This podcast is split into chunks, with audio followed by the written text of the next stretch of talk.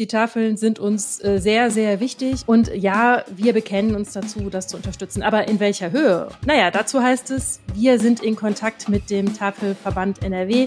Das steht also offenbar noch nicht fest. Das sagt die NRW-Landesregierung zum Thema Tafeln. Die Tafeln haben gerade echt krasse Probleme und müssen teilweise auch schon aufgeben. In einigen Städten gibt es schon Aufnahmestopps, das heißt, keine neuen Bedürftigen können sich dort mit Lebensmitteln versorgen. Wir erklären euch, woran das liegt. Bonn Aufwacher. News aus Bonn und der Region, NRW und dem Rest der Welt. Hallo mit Laura Mertens. Schön, dass ihr da seid. Wir freuen uns übrigens immer über ein Abo bei Spotify, wenn ihr den Aufwacher gerne hört. Danke. Die steigenden Energiekosten belasten nicht nur die Tafeln, sondern auch uns alle. Deshalb haben wir im zweiten Teil des Aufwachers Tipps für euch, wie ihr sparsamer mit Elektrogeräten umgehen könnt. Bevor wir ins erste Thema starten, schauen wir auf die Meldungen aus Bonn. Mehr als 15.000 Besucher haben am Wochenende die Schlagerparty Lieblingslieder in der Bonner Rheinaue besucht. Das Highlight war die Bühnenrückkehr von Dieter Bohlen. Bohlen war als Höhepunkt des Abends vorgesehen und hat unter anderem You're My Heart, You're My Soul, Cherry Cherry Lady und Brother Louie präsentiert. Bohlen will bald auf große Comeback-Tournee gehen. Bei der Schlagerparty gab es aber noch viele andere Künstler. Ross Anthony, Beatrice Egli, Marianne Rosenberg, Ben Zucker und Vanessa Mai waren auch mit dabei. Das Festival könnte es nächstes Jahr nochmal geben, sagt Veranstalter Markus Krampe. Die Premiere sei sehr gelungen. Allerdings hänge die Produktion immer von vielen Faktoren ab. Schließlich wisse man derzeit noch nicht, was im kommenden Jahr sei. Aufgrund der Corona-Pandemie, ihrer Begleitumstände und auch den gestiegenen Kosten sei die Produktion von Lieblingslieder eine sehr teure gewesen. Eine genaue Kostenangabe machten die Veranstalter allerdings nicht. Auch in diesem Jahr macht die Stadtverwaltung zwischen Heiligabend und Neujahr Betriebsferien. Das geht aus einer Vereinbarung zwischen Oberbürgermeisterin Katja Dörner und dem städtischen Personalrat hervor. Das Stadthaus und die Bezirksrathäuser sollen in dieser Zeit möglichst komplett geschlossen werden. Schon in den vergangenen Jahren konnten die Angestellten in diesem Zeitraum freinehmen. Jetzt soll diese Regelung unter besonderer Berücksichtigung der Einsparung von Energiekosten weiter Bestand haben. Vizestadtsprecher Mark Hoffmann ergänzte auf Nachfrage, gerade mit Blick auf die Energiekrise im Zusammenhang mit dem Krieg in der Ukraine spiele die Möglichkeit der Energieeinsparung durch die angeordneten Betriebsferien eine große Rolle für die Stadtspitze. Angestrebt werde dabei insbesondere aus energetischen Gründen die komplette Schließung von Dienstgebäuden wie dem Stadthaus und der Rathäuser in den Stadtbezirken. Auch die Bürgerdienste sind davon betroffen. Sie bleiben im Zeitraum vom 27. bis zum 30. Dezember geschlossen. Im vorigen Jahr hatte die Stadt Not- und Bereitschaftsdienste eingerichtet, um den Betrieb auch zwischen den Feiertagen aufrechtzuerhalten. Während der Betriebsferien waren zwar keine Behördengänge möglich, für Notfälle wie etwa die Beurkundung von Sterbefällen oder sehr eilige Passangelegenheiten war die Verwaltung aber erreichbar. Nach dem Traktorunfall in Weilerswist konnten Westnetzfachleute am Wochenende die beschädigte Stromleitung wieder in Betrieb nehmen. Am Donnerstag war ein 16-Jähriger mit einem Traktor bei der landwirtschaftlichen Arbeit gegen einen Strommast gefahren. Der Strommast brach zusammen. 65.000 Haushalte in Weilerswist, Swisttal, Euskirchen und Erftstadt waren ohne Strom. Am Wochenende setzte Westnetz einen neuen provisorischen Strommast. Das Besondere, der Mast besteht aus einem modularen Baukastensystem. So kann der Mast gerade bei solchen Notlagen schnell und flexibel eingesetzt werden. Zudem lasse sich laut Westnetz dieses Baukastensystem für jede Höhe und jedes Gelände verwenden. Das Unternehmen nahm den Mast mit den Stromleitungen am Sonntag in Betrieb. Man könne nun wieder von einem sicheren Netzzustand ausgehen, teilte Westnetz mit. Durch Umschaltungen über andere Netze seien derzeit sowieso schon alle Endkunden versorgt. Gegen den 16-Jährigen laufen derweil noch Ermittlungen wegen fahrlässiger Körperverletzung im Straßenverkehr. Ein Autofahrer wurde verletzt, als die Stromleitungen auf die angrenzende Kreisstraße fielen. Wie es zu dem Unfall kam, ist noch nicht klar. Der 16-Jährige verfügt über die entsprechende Fahrerlaubnis und die Einweisung zum Bedienen des Traktors. Er ist angestellt bei dem landwirtschaftlichen Betrieb, der für das Feld zuständig ist, auf dem der alte Strommast stand. Dankeschön nach Bonn. Die Tafeln in NRW machen gerade eine echt schlimme Zeit durch. Immer mehr Menschen brauchen ihre Hilfe, aber sie können immer weniger helfen. Drei Viertel aller Tafeln in NRW haben schon Aufnahmestopps verhängt. Wir klären jetzt hier im Aufwacher, woran das liegt. Dafür ist meine Kollegin Sina Zerfeld zu Gast. Hi Sina. Hallo. Also die Tafeln haben, wenn ich das mal kurz so zusammenfasse, drei große Probleme. Also da haben wir steigende Energiekosten, weniger Spenden, aber viel mehr Kundschaft. Also ist jetzt wirklich eine ziemlich üble Kombi. Fangen wir mal bei den Energiekosten an. Wie genau sieht das aus? Von welchen Summen sprechen wir da auch? Ja, also die ähm, Energiekosten, das sind ja zum einen äh, Stromkosten, Heizkosten und Spritkosten. Und da können wir ja alle die Entwicklung am Markt beobachten. Ne? Ähm, der Tafelverband NRW, die rechnen jetzt damit, so Arbeitshypothese, mit 20 bis 30 Prozent höheren Preisen für Strom und ähm, das bedeutet eine Menge. Also so eine ganz kleine Tafel rechnen die vor. Die liegt im Moment oder bislang bei den Stromkosten so bei ungefähr 100 Euro im Monat. Das sind aber wirklich die kleinsten. Und bei den ganz großen, die halt dann mit mehreren Verteilstellen und einem ganz großen Angebot unterwegs sind und großen Kühllagern, da äh, kann das schon locker in den vierstelligen Bereich gehen. Und wenn dann da 20 bis 30 Prozent draufkommen, dann kann man sich denken, dass die das nicht ohne weiteres stemmen können. Das Problem ist, dass die halt äh, Kühllager unterhalten, fast alle Tafeln, ne? und das kostet dann halt eine Menge Geld. Heizkosten, ja, für deren Räumlichkeiten, ähm, Büros, äh, äh, Vereinsräume, aber eben halt auch einfach die Tafelläden. Da muss man auch entsprechend höhere Heizkosten dann einrechnen. Und ganz äh, heftig treffen die Spritkosten die Tafeln. Denn die fahren alle mit Dieseltransportern herum zu den Geschäften, die halt eben Waren spenden oder zu den sieben großen Zentrallagern, die es in Nordrhein-Westfalen gibt. Der Vorsitzende des Landesverbands der Tafel hat das mal für seine Tafel ausgerechnet. Der sagte, üblicherweise kam man da normalerweise so auf 400 bis 500 Euro im Monat an Spritkosten und jetzt liegt er bei 800 Euro. Und das ist eine eher kleinere Tafel, also eine ähm, bei den mittleren Tafeln im unteren Bereich, so hat er das beschrieben. Das ist ziemlich krass. Und eigentlich ist ja jetzt die Schlussfolgerung daraus, okay, den Tafeln geht's nicht so gut, die ächzen eben auch unter diesen Belastungen, bräuchten also eigentlich mehr Unterstützung durch Spenden. Aber jetzt kommt ja dazu, die kriegen im Moment weder viele finanzielle Spenden noch viele Lebensmittelspenden. Woran liegt das? Also bei den Lebensmittelspenden ist es so, das ist auch schon etwas längerer Trend, dass die Läden besser kalkulieren. Das hat natürlich mit der allgemeinen wirtschaftlichen Lage zu tun. Also auch die Geschäfte möchten sich das nicht mehr leisten, so viel Ausschuss zu produzieren. Das heißt, Sachen, die halt kurz vorm Ablaufdatum sind, die werden halt nicht dann irgendwie aussortiert und gespendet, sondern so gut es geht noch abverkauft. Ähm, dadurch gibt es etwas weniger Lebensmittelspenden. Das ist übrigens auch eine Entwicklung, da sagen die Tafeln durchaus, das ist eine gute Entwicklung. Denn der Sinn und Zweck der Tafeln war es ja unter anderem Lebensmittel zu retten. Und wenn die nicht umkommen, wenn die weniger weggeworfen wird von den Geschäften, dann ist das erstmal eine, eine gute Sache.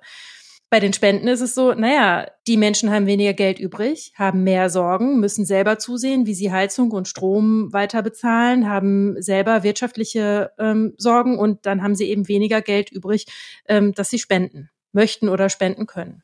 Ja, das für sich genommen sind ja jetzt alles wirklich ziemlich große Probleme, über die wir gesprochen haben. Und es wäre so oder so jetzt einfach schon schwierig für die Tafeln. Aber jetzt kommen wir ja zu Problem Nummer drei. Es gibt ja auch immer mehr Menschen, die auf die Tafeln angewiesen sind. Da habe ich mich auch gefragt, sind das jetzt alles Menschen, die zum Beispiel wegen des Krieges gegen die Ukraine herkommen oder sind das jetzt auch andere? Also der große Anteil von denen, die jetzt neu dazukommen, das sind tatsächlich Geflüchtete aus der Ukraine, sagen die Tafeln. Also seit die Fluchtbewegung aus der Ukraine eingesetzt hat, hat sich das entwickelt, dass im Moment so im Schnitt, sagt der Tafelverband, auf eine Tafel 30 Prozent mehr Besucher kommen, mehr Kunden kommen. Es wird natürlich so sein, dass dadurch, dass Menschen durch die Inflation zum Beispiel mehr in Schwierigkeiten kommen, da auch mehr Menschen sich an die Tafel wenden könnten. Aber das, was wirklich auffällt, ist, dass ähm, auf einen Schlag sehr viele Menschen aus der Ukraine gekommen sind, die jetzt da auf Hilfe angewiesen sind. Und das ist eine Entwicklung, die ähm, hat man schon mal erlebt bei früheren Fluchtbewegungen. Also zum Beispiel 2015, da war das genauso. Da kamen auf einen Schlag plötzlich sehr viele Menschen mehr zur Tafel. Und das ist eigentlich jetzt total schade, ne? weil man will den Menschen helfen und für die Tafeln ist das ja gerade total der Worst Case, ne? zu sagen, ey, wir sehen, hier sind viele Leute, die brauchen unsere Hilfe, aber wir, wir können gar nichts machen. Und manche haben ja auch, wir haben ja zu Anfang kurz drüber gesprochen, Aufnahmestopp verhängt. Also es ist ja eigentlich wirklich der letzte Ausweg. Haben die Tafeln denn irgendeine Alternative, also wie sie das verhindern können? Es gibt noch die Möglichkeiten, also zum Beispiel äh, le weniger Lebensmittel pro Person abzugeben oder eben Ausgabetage zu, zu beschränken und die Leute dann äh, so ein bisschen äh, aufzuteilen. Dann kann man eben nicht mehr zweimal die Woche zu einer Tafel gehen, sondern nur noch einmal die Woche und dann gibt's äh, Leute, die kommen am Dienstag und Leute, die kommen am Donnerstag oder so. Das sind so Versuche. Oder eben, dass limitiert wird, was äh, Leute sich abholen können, dass das halt eingeteilt wird, sparsamer aufgeteilt wird. Das sind Versuche, die Tafeln unternehmen, ja. Ja, langfristig gesehen, wenn, die, wenn sich an dem Problem jetzt nichts tut, ist es ja eigentlich auch nur eine Verzögerung. Wie reagiert denn die Landespolitik auf dieses ganze Thema? Durchaus alarmiert, also aufmerksam gemacht hat die FDP. Die haben eine kleine Anfrage gestellt, wie es eigentlich um die Tafeln steht. Und dabei ist eben auch herausgekommen, dass 75 Prozent der Tafeln schon so einen Aufnahmestopp verhängt haben. Man muss sagen, ist hochgerechnet. Ne? Die haben bei den Tafeln eine Abfrage gemacht und es gab halt nur einen kleineren Anteil von Tafeln, die geantwortet haben und von denen waren das eben 75 Prozent. Aber der Tafelverband sagt jetzt, es sind noch viele nachgemeldet worden und dieser, dieses bestätigt sich einfach. Und die FDP sagt, ja, da muss man jetzt was machen. Also da muss äh, das Land sich überlegen, wie man die Tafeln fördert. Die Kommunen müssen sich das unter Umständen überlegen, zusammen mit den Ehrenamtlichen. Die Landesregierung selber ist auf das Thema aber auch aufmerksam geworden. Das ähm, Sozialministerium von Karl-Josef Laumann ähm, von der CDU hat auf Anfrage gesagt, die Tafeln sind uns äh, sehr, sehr wichtig. Und ja, wir bekennen uns dazu, das zu unterstützen. Aber in welcher Höhe? Naja, dazu heißt es, wir sind in Kontakt mit dem Tafelverband NRW. Das steht also offenbar noch nicht fest. Ja, also grundsätzlich ist das ja auf jeden Fall erstmal gut, dass die Landesregierung das auch einsieht. Aber wenn du jetzt sagst, okay, so ganz klare Aussichten gibt's nicht, gibt es denn konkretere Forderungen von den Tafeln oder irgendwas, wo wir uns jetzt da auch dran festhalten können in Zukunft? Was man sich vor Augen halten muss, ist, dass die, dass die Tafeln selbst sagen, sie fühlen sich vom Land NRW in der Vergangenheit äh, sehr gut unterstützt ähm, ihre Arbeit wird wertgeschätzt. Also ich glaube, dass, so wie ich das empfunden habe, dass die Tafeln schon darauf hoffen, dass ihnen jetzt durch dieses Tal auch irgendwie durchgeholfen wird. Wenn man so zurückschaut, muss man sagen, ähm, zum Beispiel als die Corona-Pandemie da war, da hat das Land Nordrhein-Westfalen für die Tafeln 900.000 Euro zur Verfügung gestellt, damit die in Hygienemaßnahmen investieren können, damit die den Betrieb aufrechterhalten können.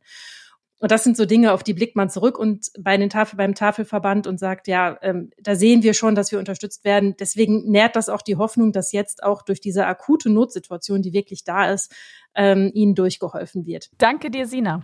Sehr gerne. Die Tafeln in NRW haben große Probleme. Immer mehr Menschen müssen mit immer weniger Ressourcen versorgt werden. Aber es gibt ein bisschen Hoffnung. Die Politik erkennt das Problem zumindest an und die Vergangenheit hat auch gezeigt, dass sie auch was tut, um die Tafeln zu unterstützen. Alle Infos zu dem Thema lest ihr auch im Artikel, den habe ich euch in die Show Notes gepackt. Und wir kommen zu unserem zweiten Thema. Wie viele Elektrogeräte habt ihr zu Hause? Also ich könnte jetzt gar nicht alle aufzählen, so vom Handy bis zum Toaster ist bei mir ja die ganze Wohnung damit voll. Wie wir damit nachhaltiger umgehen können, erklärt das RP Klimahaus. Das ist ein Projekt von unseren Journalistenschülern hier bei der Rheinischen Post. Jede Woche gibt es ein Schwerpunktthema und letzte Woche ging es eben um das Thema Elektrogeräte. Lilly Stegner hat das Thema mit Kollegen recherchiert. Fangen wir mal vorne bei der Anschaffung an. Was kann ich denn da schon beachten? Also wenn man ein neues Elektrogerät kaufen will, sollte man sich erstmal ganz genau angucken, was braucht man denn? Weil das ist eine Sache, die man vielleicht unterschätzt, aber ähm, man sollte Elektrogeräte nicht zu groß kaufen. Also ein Ein-Personen-Haushalt braucht keinen riesen Kühlschrank. Und je mehr leere Luft oder je mehr leerer Raum im Kühlschrank ist, desto mehr Energie muss der Kühlschrank aufwenden, um die kalt zu halten. Deshalb erstmal gucken, was braucht man, was will man, was sind die eigenen Bedürfnisse. Und wenn man sich dann Geräte raussucht, konkrete, dann kann man sich zumindest bei den größeren Elektrogeräten ganz gut an die ähm, EU-Energie Effizienzlabel halten. Da gab's jetzt äh, dieses Jahr eine Neuerung. Das heißt, die sind jetzt nicht mehr wie früher war das ja gefühlt so, alle Geräte hatten AA Und weil eben diese Geräte so gut geworden sind, dass alle diese guten Kriterien erfüllen, wurden diese Standards ein bisschen runtergesetzt und man kann jetzt viel besser vergleichen, weil es tatsächlich auch Geräte gibt, die irgendwie eine C- oder D-Bewertung haben. Was übrigens nicht heißt, dass die schlechter sind als vorher, nur die Bewertungsmaßstäbe haben sich ein bisschen geändert. Das heißt, im Ende vergleichen hilft. Also die meisten von uns, die haben ja schon ganz viele Geräte. Wo kann ich denn am meisten Energie sparen?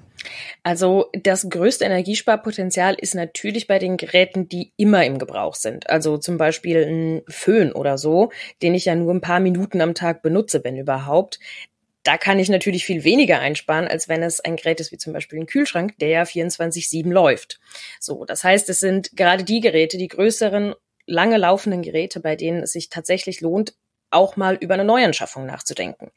Ich habe mit ähm, einer Energieexpertin, Gerhild Löhr von der Verbraucherzentrale gesprochen und die hat gesagt, bei Kühlschränken kann man zum Beispiel sagen, es hat mich überrascht, Nach 15 Jahren kann man eigentlich sagen, pauschal lohnt sich eine Neuanschaffung immer, weil das Material wird porös, der Kühlschrank kann die Kälte nicht mehr so richtig halten und ja, da muss man sich eben einfach bei jedem einzelnen Gerät nochmal neu informieren. Was gibt es für Alternativen? Gibt es neue Geräte mit Eco-Programmen?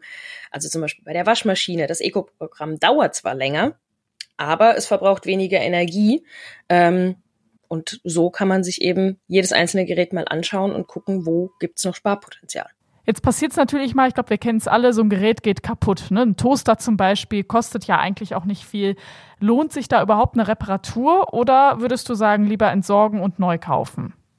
Also bei fast allen Geräten lohnt es sich zumindest zu probieren, ob man den reparieren kann.